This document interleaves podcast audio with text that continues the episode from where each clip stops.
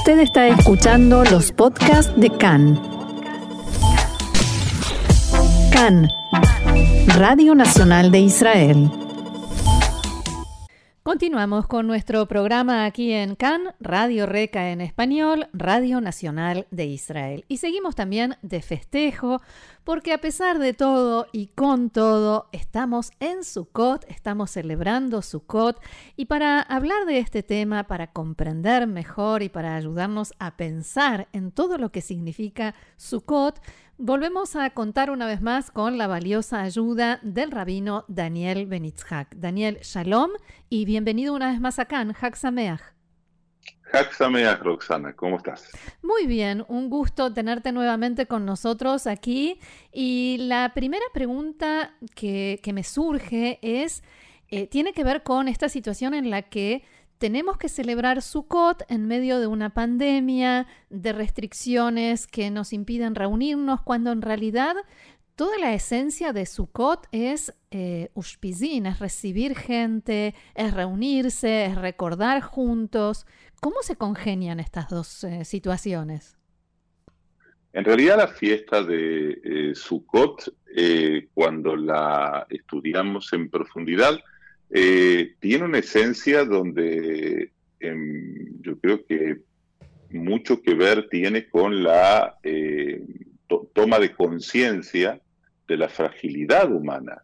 O sea, nosotros eh, por siete días dejamos la seguridad aparente de nuestros hogares, de nuestras paredes, de nuestro techo seguro, eh, y habitamos en, eh, en una sucá, en una cabaña que es prácticamente un lugar eh, muy frágil, muy vulnerable aparentemente, donde la idea aquí es que en quién nosotros confiamos y dónde está puesta nuestra seguridad.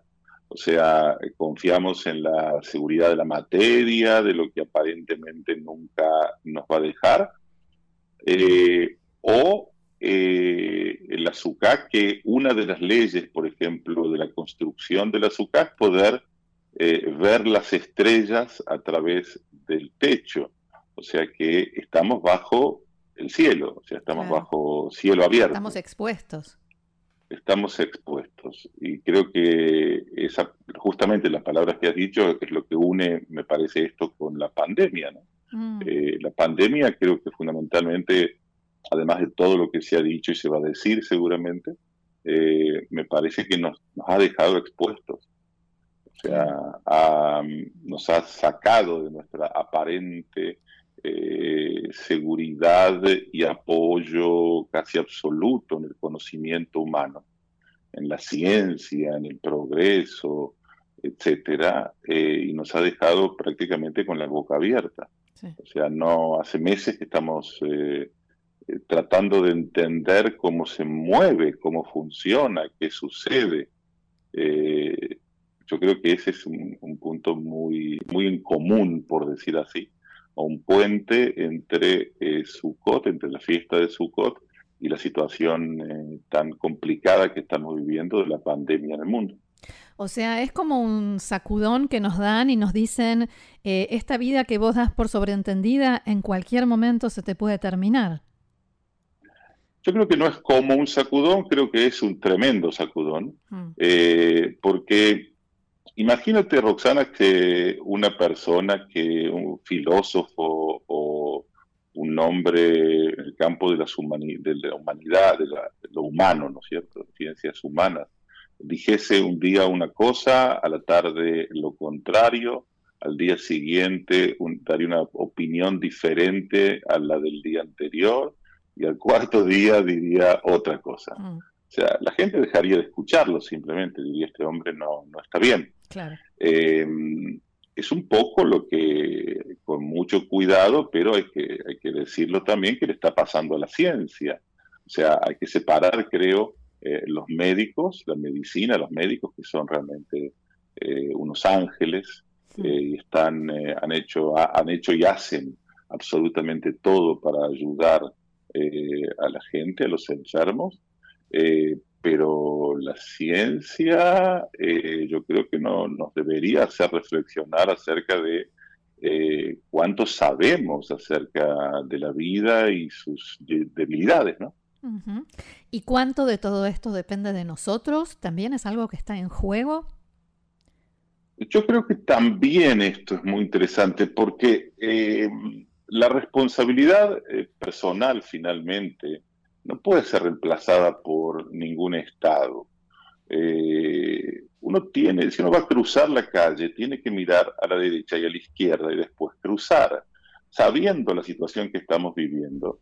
esto pasa a la responsabilidad de cada uno y las indicaciones que nos han dado Insisto que las indicaciones también han ido variando. O sea que eh, eh, la situación es bastante, yo no, no, quiero decir, pero lo voy a decir, es bastante patética, eh, porque no hay en quién confiar, o sea, no, no hay en lo que pensábamos que confiábamos.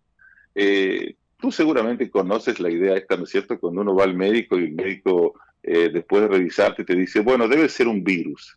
O sea que nosotros nos vamos de ahí pensando, bueno, no sabe y, no sabía se le echa la culpa a un virus. E, esto es un poco lo mismo, digamos, es un virus, pero es un virus que está matando, mató más de un millón de personas. O sea, el tema es muy serio. O sea que por eso lo uno con ese punto donde en, quién, sobre qué estamos realmente apoyados, en quién confiamos, eh, y la ciencia me parece más parecido a la casa a la casa de, gruesas paredes, y en este caso no nos está dando resultado. Em, y insistimos, insistimos, y a mí me parece bien, no podemos cambiar de un día para el otro, pero yo no creo que la solución a, a esto que nos ha llegado sea una vacuna, probablemente sea una solución puntual para este virus pero probablemente tenga hermanos mayores o tenga hermanos menores o el virus tenga primos o parientes. Ahora vamos a estar cada vez eh, detrás de la próxima vacuna. Puede ser, pero el mundo se va a ver diferente. Sí, y mientras tanto sigue muriendo gente. Sigue muriendo gente y yo creo que el factor también que se deja bastante en segundo plano es lo que sucede con la educación, lo que sucede con los niños y lo que sucede a nivel psicológico. Eh, la cantidad de gente que está sufriendo, los ancianos, etcétera. No es eh, únicamente las muertes, sino eh, las muertes en vida, ¿no? Claro.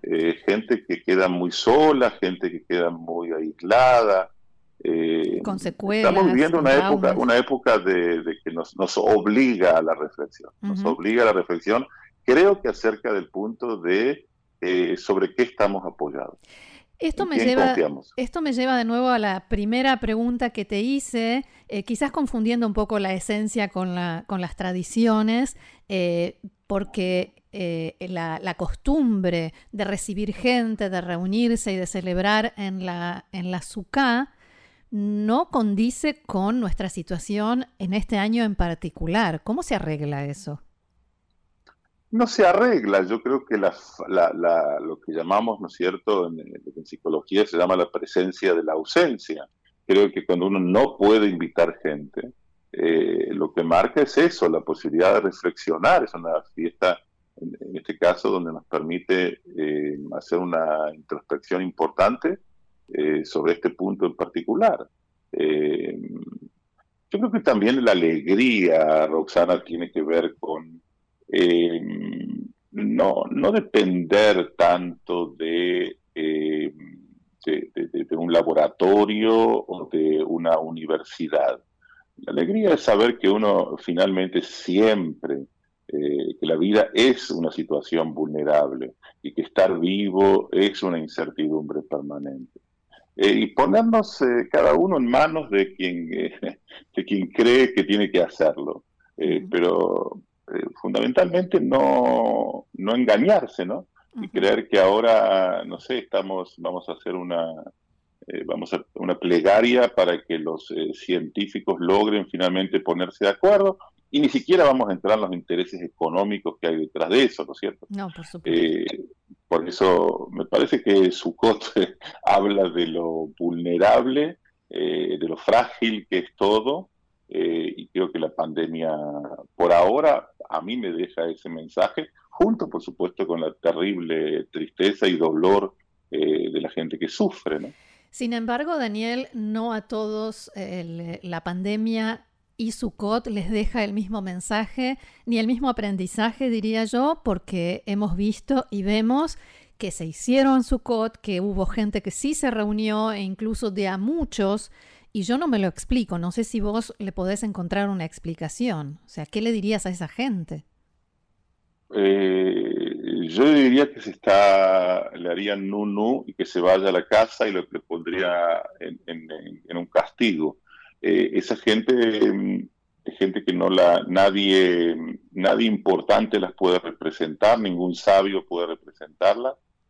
Eh, gente que pone en juego no únicamente su vida, si quiere poner en juego su vida, el, libre albedrío lo contempla. Si una persona se quiere suicidar, eh, puede hacerlo, hmm. pero no puede contagiarse y contagiar a los demás.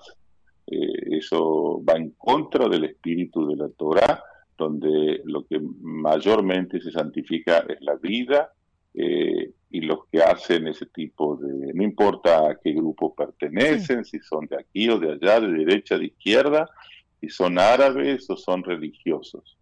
Eh, yo lo, lo, veo como una grandísima transgresión. No únicamente yo, la gente creo que la gente más o menos eh, equilibrada ve eso como, como un cierto desequilibrio.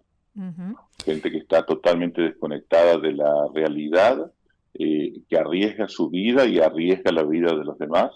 Eh, eso no hay que permitirlo en ningún caso y de ningún modo.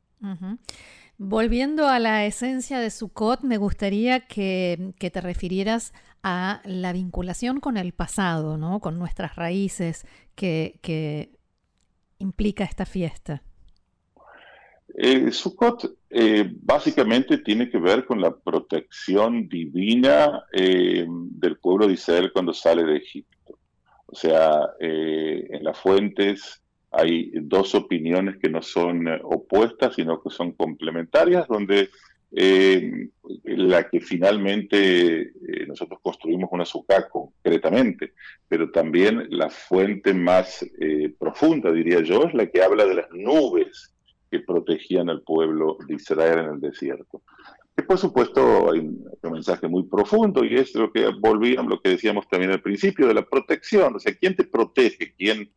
¿En quién se puede confiar? ¿En dónde tengo que poner mi mi seguridad. Eh, en un momento de desgracia, ¿a quién acudo? O sea, eh, ¿quién es, ¿en quién me puedo apoyar y en quién no? No cuando todo está bien y cuando todo es maravilloso, sino en, una circunstancia realmente complicada. ¿En quién me apoyo? ¿En quién me apoyo? Cuando el avión se mueve, cuando el avión empieza con, con esas turbulencias no muy agradable. No. ¿A quién recurro? Digamos, en, mi interior. ¿De quién me agarro? Eh, ¿Perdón? ¿De quién me agarro? Pero dicho esto, ¿a qué me aferro? Además, además de, mi compañero de, asiento, ¿de quién me agarro, no es cierto? Eh, yo creo que, ese es el punto. Estamos pasando una turbulencia enorme en. Eh, sin duda, varios meses ya. tampoco vemos el final. Eh, la pregunta es de quién nos agarramos eh, en, este momento. Daniel, por último, me gustaría, como siempre, pedirte tu deseo para esta fiesta de Sukkot. Eh, mi deseo es que yo creo que la, es una fiesta de muchísima alegría, de máxima alegría, y creo que justamente la alegría puede definirse, o como estoy seguro en quién me apoyo, eh, digamos, por ejemplo, tener una casa muy grande y tener eh, una cuenta eh, en el banco muy importante, esa es una posibilidad, pero me parece que la alegría profunda tiene que ver con, con algo mucho más espiritual y es finalmente quien, quien dirige todo, yo no creo que sea ni el director del banco ni el constructor de, las, de las casas, eh, sino que me parece sospecho de que esto nos viene a dar un mensaje que es mucho más espiritual eh, y, que la alegría surja de ahí es lo que le deseo a todos. No de la materia, porque la materia va y viene, y, pero cuando uno pone su, su confianza y su alegría en el momento en el que está vivo eh, y baila y canta, eh, me parece que eso es lo que le deseo a todos, que a pesar de eh, mantengamos nuestra alegría interior.